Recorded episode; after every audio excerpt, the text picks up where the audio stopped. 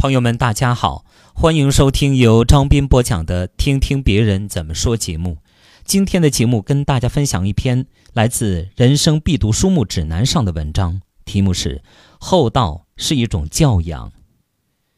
契诃夫说：“有教养不是吃饭不撒汤，是别人撒汤的时候别去看他。”有一个相似的美国俗语说：“犯过错不是稀奇事。”稀奇的是，别人犯错的时候，别去讥笑他，别去看他和别去讥笑他，是一种做人风范，在中国叫做厚道。厚道不是方法，虽然也可以当方法训练自己，它是人的本性。厚道之于人，是在什么也没做之中做了很大的事情。契诃夫称之为教养。如果美德分为显性与隐性，厚道则具有隐性之特征。厚道不是愚钝，很多时候像愚钝。所谓贵人话语迟，迟在对一个人一件事的评价沉着。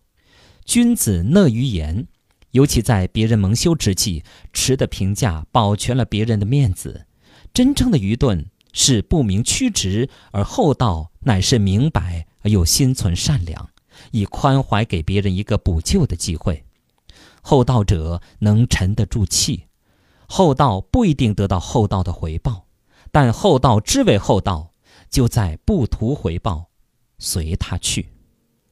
急功近利的人远离厚道，在人际交往上，厚道是基石，它并非一时一世的犀利，是别人经过回味的赞赏。处事。本无方法，也总有一些高明超越方法，那就是品格。品格可以发光，方法只是工具。